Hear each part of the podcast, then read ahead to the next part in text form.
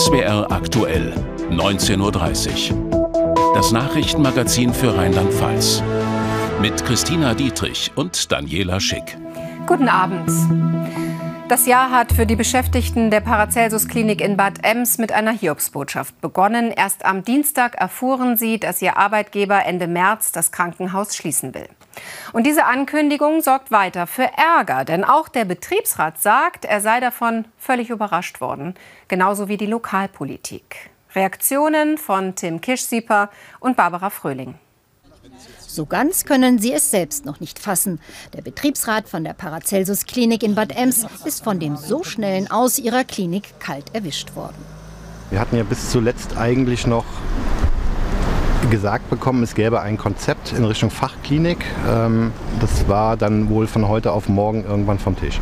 Stattdessen nun die Schließung der Notaufnahme und der stationären Patientenversorgung zum 31. März. Der Grund, wie bei so vielen kleineren Krankenhäusern, der Fachkräftemangel. Außerdem arbeitet man hier seit Jahren defizitär. Dennoch will die Belegschaft so schnell nicht aufgeben. Alle Mitarbeiter, auch jetzt, wir hatten eben eine Betriebsversammlung, äh, motiviert, alle wollen weitermachen. Keiner möchte die Flinte ins Korn werfen.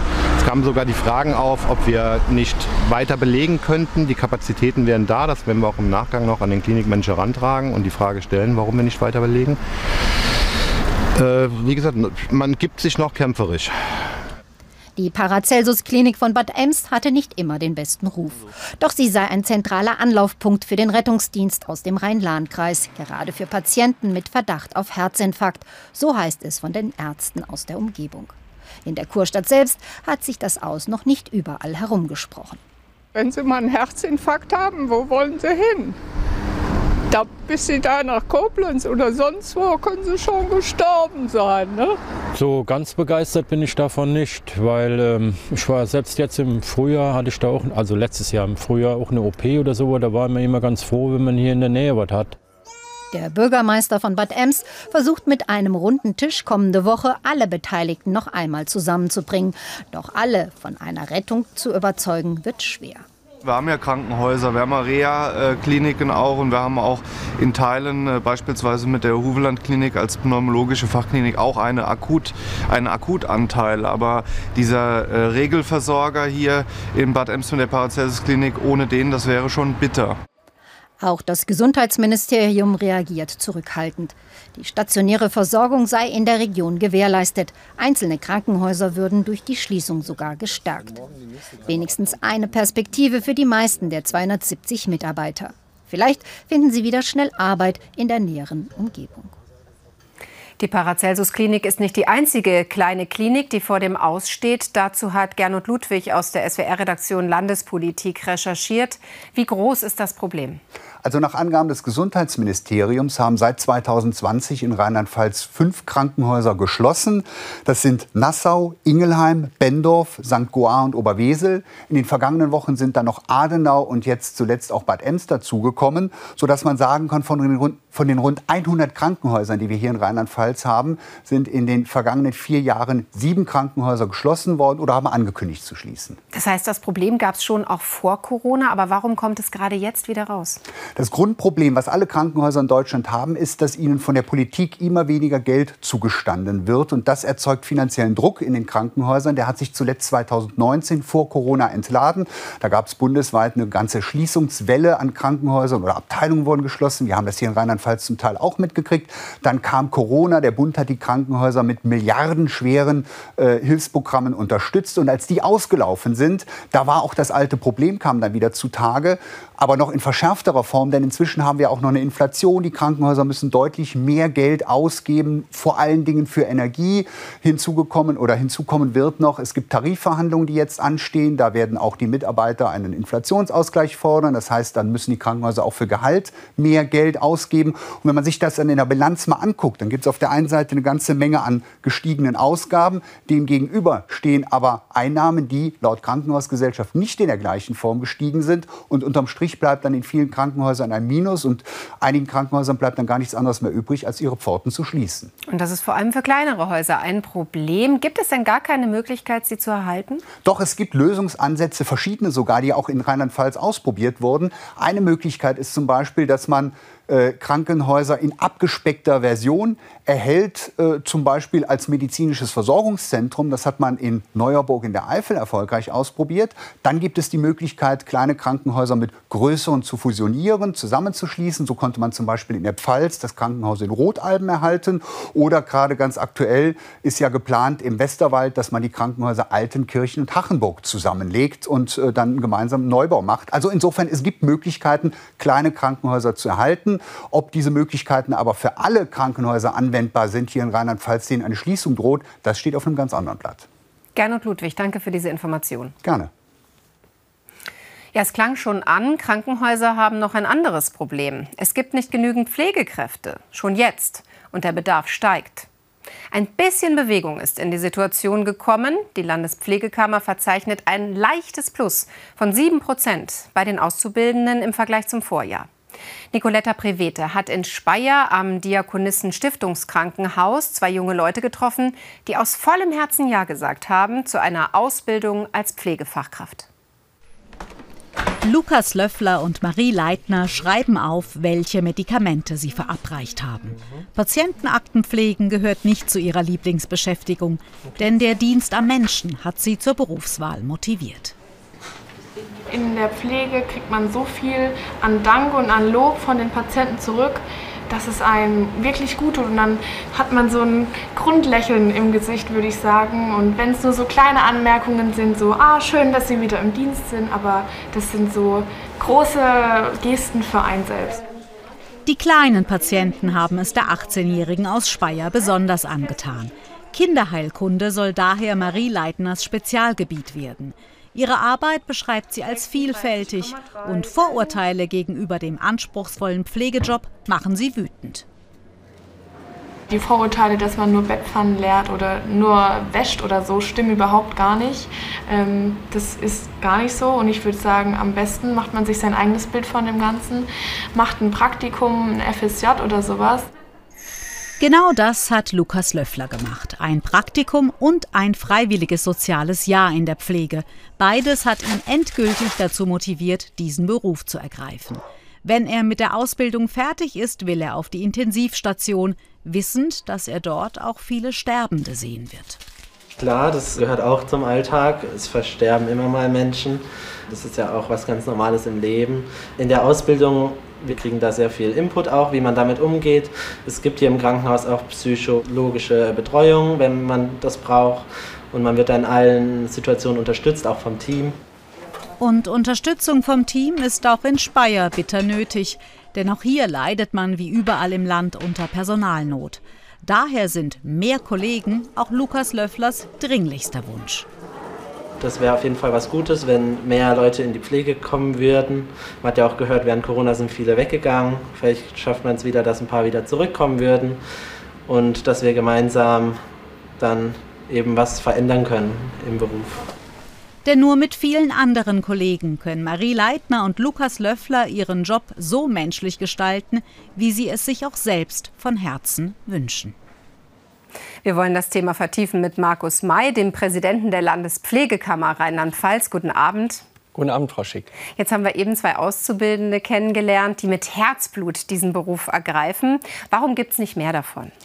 Ja, ich denke, äh, es gibt deswegen nicht mehr davon, weil es uns noch nicht ausreichend gelungen ist, junge Menschen äh, die Vorzüge dieses Berufes halt nahezubringen. Und wir setzen uns äh, zum Beispiel ein, dass wir auch noch mal eine Imagekampagne haben, wo wir ganz nah vor Ort an die jungen Menschen rankommen in der Schule und sie davon überzeugen können, dass es ein wichtiger und ein guter Beruf ist. Bei allen Sorgen, die wir im Beruf haben, ist es doch die einzigste Chance, wie wir letztendlich die Versorgung in Zukunft sichern über viele junge Menschen, die in diesen wichtigen Beruf einsteigen. Welche Sorgen haben Sie denn? Also welche Rahmenbedingungen stimmen denn nicht in der Ausbildung? Also wir haben in der Ausbildung äh, die große Probleme, dass beispielsweise die Praxisanleitung, also die Vermittlung von praktischen Wissen äh, vor Ort durch hochkompetente äh, Pflegefachpersonen äh, nicht immer ausreichend gewährleistet ist. Äh, wir fordern, dass die Praxisanleitungen generell freizustellen sind ähm, und damit sie halt auch die Zeit haben, äh, diese Anleitungen zu machen. Und wir fordern auch, dass sie halt dafür entsprechend vergütet werden. Also Entlastung von Personal, damit sie wieder in die Ausbildung investieren können. Aber wie kann man denn Pflegerinnen und Pfleger entlasten? Ich denke, äh, die, letztlich kann man entlasten, indem es gelingt, mehr Menschen in die Pflege reinzubringen. Und solange das nicht gelungen ist, äh, das wird auch noch einige Jahre dauern, müssen wir an der Leistung ansetzen äh, und müssen die Frage stellen, können wir überhaupt bei diesem Personalbestand, den wir jetzt haben, das leisten, was wir im Moment leisten? Ähm, und müssen die Frage stellen, können wir dieses Qualitätsniveau aufrechterhalten und ähm, was müssen wir tun, damit wir noch einigermaßen gute Versorgung haben, ohne dass die Leute ein schlechtes Gewissen haben müssen, äh, dass sie unter Umständen ihre Aufgaben nicht ausreichend erfüllen. Demgegenüber steht das Kliniksterben. Immer mehr kleine Krankenhäuser machen dicht. Da haben wir auch gerade darüber berichtet. Macht Ihnen das Sorgen? Das macht uns schon Sorgen. Ähm, das wird wahrscheinlich auch noch zunehmen angesichts der Liquiditätsentwicklung der Einrichtungen, die wir im Moment sehen. Ähm, wir sehen aber für Rheinland-Pfalz jetzt keine äh, Möglichkeit mehr, weitere Kliniken zu schließen, weil ansonsten das äh, Versorgungsangebot in der Fläche äh, zusammenbricht. Und das müssen wir vermeiden. Wir sehen in der Umgestaltung von Kliniken zu Gesundheitszentren ähm, oder in der Umwidmung im Prinzip in spezielle Leistungskomplexe, wie sie jetzt in der Bundesebene angedacht sind, sehen wir mögliche Wege. Ähm, aber letztendlich äh, der oberste Punkt muss sein, die Versorgung in der Region jeweils muss gesichert sein. Danke für das Gespräch, Herr May. Bitte schön. Ja, und jetzt geht's drüber zu Christina Dietrich. Es geht um Schimmelbefall in einem Polizeigebäude. Laut Polizeigewerkschaft haben etwa 40 Beamte in Mainz Atemwegserkrankungen, weil in ihren Diensträumen Schimmel war. Das Land erkenne dies jedoch nicht als Dienstunfall an und übernehme damit auch nicht die kompletten Behandlungskosten. Das Innenministerium erklärte, die Polizisten würden nicht auf ihren Arztrechnungen sitzen bleiben. Diese würden in der Regel von Beihilfestelle und privater Krankenkasse übernommen. Die zunehmende Zahl von gesprengten Geldautomaten bereitet den Sparkassen im Land Sorge. Der neue Präsident des Sparkassenverbands Hirsch sagte, so könne man das nicht weiterlaufen lassen. Trotz einer Vielzahl an Sicherheitsmaßnahmen sei an besonders riskanten Standorten ein Abbau von Automaten denkbar. Außerdem müssten nachts die Zugänge zu Geldautomaten gesperrt werden, um Menschen zu schützen. Denn es würden nicht nur abgelegene Automaten in Leichtbauweise gesprengt sondern teilweise auch Automaten, die in äh, Wohngebäuden verbaut ähm, sind, wenn beispielsweise unten eine Bankfiliale, Sparkassenfiliale drin ist, oben drüber Menschen wohnen und trotzdem wird dann mit Festsprengstoff teilweise ein solcher Geldautomat angegriffen. Da ist das Gefährdungspotenzial einfach für die Menschen mittlerweile auch so hoch, dass wir so eine Art Timeout äh, brauchen, um ähm, die, Sicherheits, äh, die Sicherheitssituation zu optimieren. Wie aktuell das Problem ist, zeigt eine Meldung aus Weierbusch im Kreis Altenkirchen. Dort haben Unbekannte am frühen Morgen einen Geldautomaten gesprengt. Die Polizei fahndet nach den Tätern und bittet die Bevölkerung um Hinweise. Einzelheiten zur Sprengung und der Beute sind bisher nicht bekannt. In Trier gab es am frühen Abend eine Solidaritätsaktion für den Erhalt des Dorfes Lützerath. Mit einer Menschenkette demonstrierten die Teilnehmerinnen und Teilnehmer gegen den Abriss des Ortes durch RWE. Laut Polizei nahmen rund 50 Menschen an der Aktion teil. Die Organisatoren der Menschenkette fordern, die Kohle unter Lützerath im Boden zu belassen und bundesweit aus der Kohleförderung auszusteigen. Die Polizei hatte gestern damit begonnen, Lützerath zu räumen und Klimaaktivisten von Bäumen und Podesten zu holen. Ja, wir haben das Thema vor den Kurznachrichten schon angesprochen, den Fachkräftemangel. Und den gibt es ja nicht nur in der Pflege, sondern auch in der Gastronomie, im Handwerk oder im Handel. Fast alle Branchen haben damit zu kämpfen. Aber wie gehen Betriebe damit um? Ein Sportgeschäft in Mainz hat vergangenes Jahr vergeblich nach einem Azubi gesucht und hat dann jemanden weit weg von Mainz gefunden. Mehr von Sarina Fischer. So, und das sind die Snowboard-Bindungen. Bindung Genau, die ja. Bindung. Snowboard-Bindung, Rennradsattel, Funktionsunterwäsche.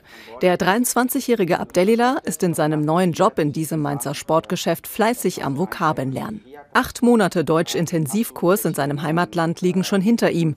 Seit Mitte Dezember macht der Marokkaner hier nun eine Ausbildung zum Einzelhandelskaufmann. Dafür ist er vor wenigen Wochen von Casablanca nach Mainz gezogen. Das ist ähm, ähm, eigentlich meine erste Erfahrung, ähm, in, zu fahren in anderem äh, Land. Deswegen war ich äh, sehr überraschend und äh, ein bisschen äh, nervös. Das Sportgeschäft hat lange nach einem Azubi gesucht. Eigentlich sollte der Ausbildungsplatz schon zum letzten August besetzt werden. Lange hat sich aber niemand darauf beworben. Dann bekam das Team mehrere Bewerbungen von jungen Marokkanern vermittelt. Von denen konnte Abdelila am meisten überzeugen. Er war in den Meetings so offen und so enthusiastisch und ähm, dass wir dachten, das ist ein guter Schritt und es ist auch ein gutes Gefühl, wenn man ähm, Menschen aus Ländern, die da vielleicht nicht so die Chancen hätten, eine Chance geben kann. Die bürokratischen Hürden, nach Deutschland zu kommen, waren für Abdelila allerdings recht hoch. Viele Dokumente und Nachweise musste er einreichen und anerkennen lassen. Mehrere Monate hat das gedauert. Jetzt hat er ein Ausbildungsvisum und kann damit erst mal drei Jahre bleiben. Eine Win-Win-Situation für alle Beteiligten. Für mich sieht so aus, dass der Herr Feth deutlich motivierter ist als die Auszubildenden, die wir bis jetzt hatten, sage ich mal so. Also ich glaube, dass der Schritt, der gemacht wird von den ausländischen Mitarbeitern, dass das ein so großer ist, dass die schon sehr genau überlegen, ob sie das wirklich machen und die Chance hier deutlich mehr schätzen können. Abdelila will seine Chance auf jeden Fall nutzen und seine Ziele verfolgen. Ich möchte zuerst meine Ausbildung äh, mit guten Bewertungen absolvieren und dann kann ich äh, einfach arbeiten. Meine Priorität zurzeit ist, äh, Deutsch zu, zu lernen. Dabei wird der Marokkaner auch kräftig von seinen Kolleginnen und Kollegen unterstützt. Jetzt im Winter keine Heizung zu haben, eine unangenehme Vorstellung. Für 120 Mieterinnen und Mieter in Gerolstein war das im Dezember aber Realität. Der Vermieter hatte seit Monaten Abschläge für die Heizung nicht an den Versorger weitergeleitet. Wir haben bei zur Sache und SWR aktuell darüber berichtet. Daraufhin hatte der Vermieter versprochen, dass es eine Lösung gibt. Wie es den Menschen in dem Mietshaus heute geht, dazu Franziska Grote. Ute Kraft ist angespannt. Gemeinsam mit ihren Nachbarn geht sie gleich zu einer Infoveranstaltung der Stadt und Verbandsgemeinde Gerolstein. Dort werden sie erfahren, wie es mit ihren Heizungen weitergeht. Denn die Stadt ist als Vermittler eingesprungen zwischen dem Vermieter Saat Immo und den Mietern. Mal sehen, was heute Abend rauskommt. Aber diesmal sind wir alle, zumindest Herr Lützler und ich eigentlich, ja viele, zuversichtlich, dass die regionale Politik uns diesmal wirklich richtig hilft und mal eine richtige Aussage macht. Wie, was, wohin. Im September kontaktierte uns Ute Kraft zum ersten Mal. Bei niedrigen Außentemperaturen sitzen sie und ihre Nachbarn über mehrere Wochen im Kalten, denn die Heizungen wurden abgestellt. Durch unsere Recherche haben wir erfahren, dass die Immobiliengesellschaft Saat-Immo die Heizkosten ihrer Mieter nicht weitergeleitet hat. Zunächst springt der Grundversorger der Region EVM ein, aber auch dort kommen keine Gelder an. Es wird eine Frist gesetzt. Bis zum 19. Dezember müssen alle offenen Forderungen bezahlt werden, sonst wird wieder das Gas abgedreht. Und dieses Mal gibt der Geschäftsführer von Saat-Immo ein klares Versprechen. Ich lasse Sie nicht hängen. Ich ist das ein dieses richtiges Geld. Versprechen? Das ist ein Versprechen. Dieses Geld zahle ich privat. Ja, egal wie, es wird gezahlt. Die Grundfrage, weshalb das Geld der Mieter überhaupt weg ist, ist aber bis heute nicht geklärt. Und Satimmo hält sein Versprechen nicht. Über 100.000 Euro wurden nicht weitergeleitet. Deswegen nun das Gespräch mit Stadt, Vermieter und Mietern. Bis jetzt ist nicht klar, ob die über 100 Haushalte am Rastbach in Kirolstein einen neuen Gaslieferanten bekommen und ob sie weiter an Satimmo zahlen sollen. Was kam dabei raus? Das Einzige, was wir haben, wir haben einen neuen Gasanbieter und ansonsten bleibt alles beim Alten. Ute Kraft ist nicht zufrieden. Wir haben darüber mit einer Insolvenzrechtlerin aus Mainz gesprochen und auch sie ist nicht überzeugt von dieser Lösung. Zumindest muss auch gewährleistet sein, dass der neue Energieversorger den Mietern auch Auskunft geben kann. Es kann ja nicht sein, dass nach sechs Monaten der neue Energieversorger sagt, äh, ich habe wieder sechs Monate lang hier keine Gelder erhalten, ich drohe wieder abzustellen und die Rückstände bleiben möglicherweise an den Mietern hängen, die dann nämlich zweimal zahlen dürfen. Ute Kraft und die meisten anderen Mieter sind einfach nur enttäuscht. Sie glauben nicht, dass Saad Immo jetzt sein Versprechen halten wird. Wer öfter mit der Bahn fährt, kennt es, dass nicht immer alles nach Fahrplan läuft. Im Moment aber brauchen Pendler und Pendlerinnen, die zum Beispiel von Koblenz nach Köln oder Bonn fahren, besonders starke Nerven. Die Bahn erneuert in Nordrhein-Westfalen Weichen und Stellwerke für 150 Millionen Euro. Im Norden von Rheinland-Pfalz werden Lärmschutzanlagen und auch Weichen erneuert. Was das für Reisende bedeutet, hat Katrin Freisberg heute Morgen am Koblenzer Hauptbahnhof erfahren. Heute circa 30 Minuten später. Heute circa 55 Minuten später 55 Minuten Verspätung, 30 Minuten oder der Zug kommt gar nicht. Alltag derzeit am Koblenzer Hauptbahnhof. Nico Reichle pendelt von hier aus regelmäßig nach Bonn zur Arbeit. Auf Fahrpläne, egal ob auf Anzeigetafeln oder im Internet, verlässt er sich seit Beginn der Bauarbeiten Anfang Januar nicht mehr. Es ist einfach Lotto. Also auf dem Zugplan achten ist nicht mehr sondern man geht einfach nur noch an den Bahnhof, schaut und ähm, nimmt dann das, was kommt. Oder man wartet halt entsprechend auf die jeweilige Ansage. Dann sieht man halt zu, wie man dann zur Arbeit oder wieder nach Hause kommt. Zugchaos also am Koblenzer Hauptbahnhof. Die Bahn hat nach eigenen Angaben ihr Möglichstes getan und verweist darauf, dass sich das bei der Planung nicht vermeiden ließ. Die Fahrplankonzepte haben wir mit den Verbünden und Eisenbahnverkehrsunternehmen im Vorfeld abgestimmt, um für die Reisenden während der Bauphasen das bestmögliche Ersatzkonzept zu finden. Dennoch lassen sich Umleitungen, Halt- und Teilausfälle in NRW und Rheinland-Pfalz leider nicht vermeiden.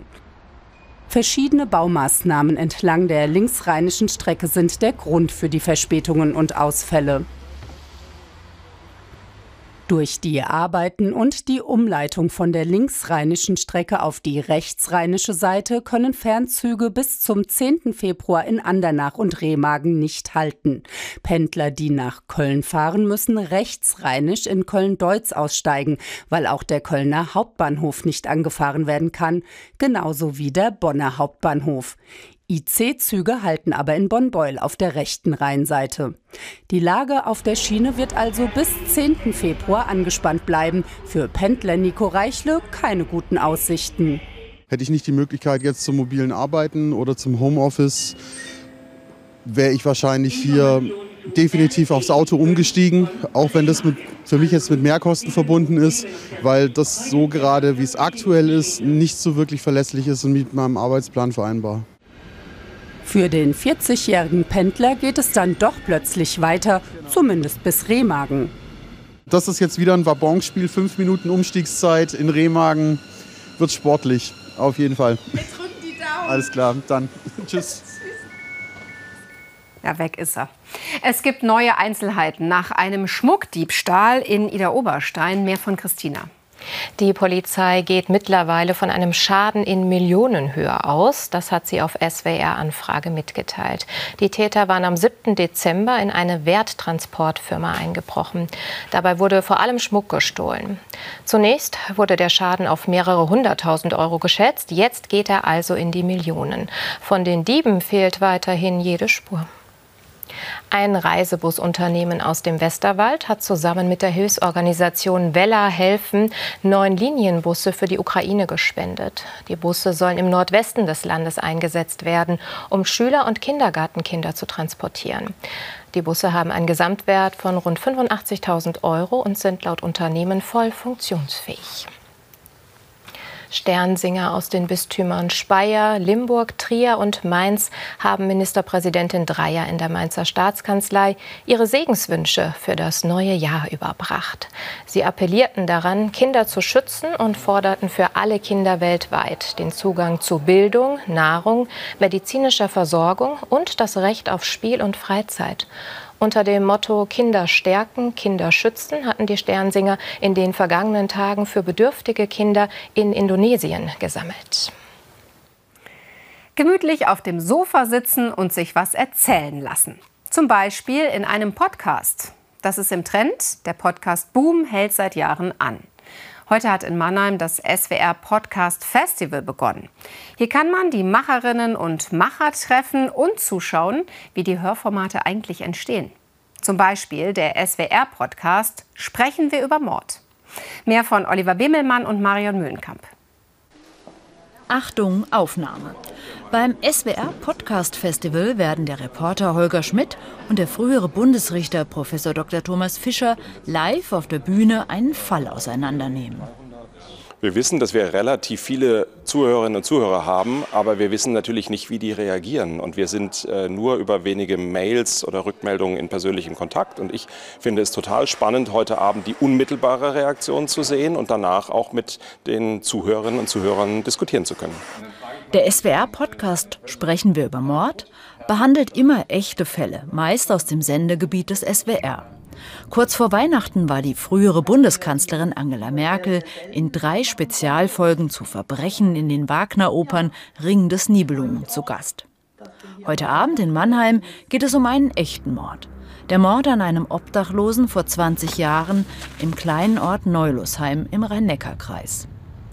Eine Gruppe von Jugendlichen hat im Streit um eine Hütte im Wald einen 54-jährigen Mann totgeprügelt.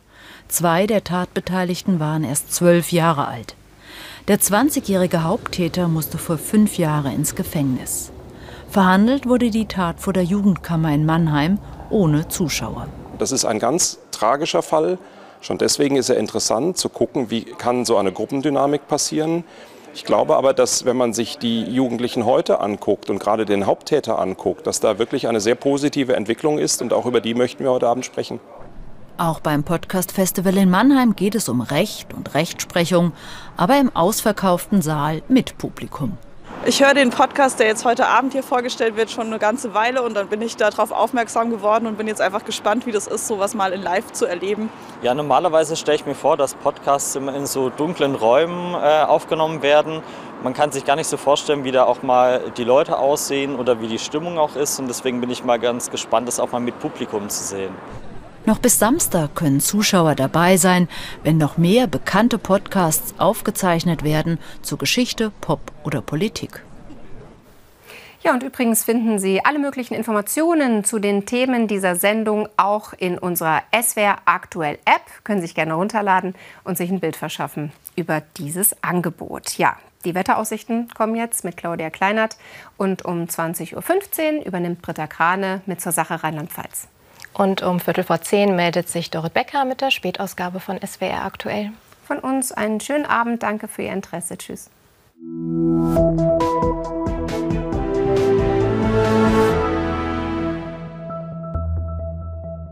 Guten Abend und herzlich willkommen zum Wetter.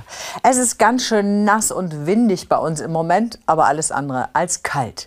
Das sind die Temperaturen von heute Nachmittag. Bad Neuenahr 11,8 Grad, Landau in der Pfalz 11,1 Grad. Und dazu hat es heute auch ordentlich geregnet. In Friesenhagen fielen 38 Liter, Hilgenroth 23 Liter pro Quadratmeter. Und vor allem in den Hochlagen gab es örtlich schwere Sturmböen. Auf dem Weinbiet 100 Kilometer pro Stunde und in Trier noch stürmisch, da eine Sturm Sturmböe mit 80 Kilometer pro Stunde. Und so ähnlich wird es auch in den nächsten Tagen weitergehen, wobei die Temperaturen Richtung Ende der Woche deutlich absinken. Sie sehen es Mitte der kommenden Woche liegen wir dann gerade noch so bei drei Grad. Jetzt in der Nacht breitet sich weiterhin Regen aus, der kann auch mal etwas kräftiger ausfallen. Die Temperaturen liegen in den frühen Morgenstunden bei Werten von meist 5 bis 10 Grad. Morgen Vormittag starten wir mit dichten Wolkenfeldern. Es gibt immer noch Schauer, am ehesten Richtung Westerwald, Koblenzer Raum, länger trocken mit etwas Sonne. Im Laufe des Nachmittags dann eher im Süden und Südosten etwas Sonnenschein, sonst fallen immer wieder Schauer. Die Temperaturen steigen dazu auf Werte von meist 5 bis 11 Grad und der Wind ist weiterhin deutlich spürbar aber er kommt aus südwestlichen Richtungen eine Mittelwindstärke 4 bis 6, was bedeutet, dass es in den Hochlagen weiterhin stürmisch ist. Am Samstag erst trocken, dann breitet sich neuer Regen aus. Sonntag immer wieder Schauer. Gegen Abend sinkt die Schneefallgrenze auf 500 Meter. Montag kann es dann auch mal Schneeschauer bis runter geben.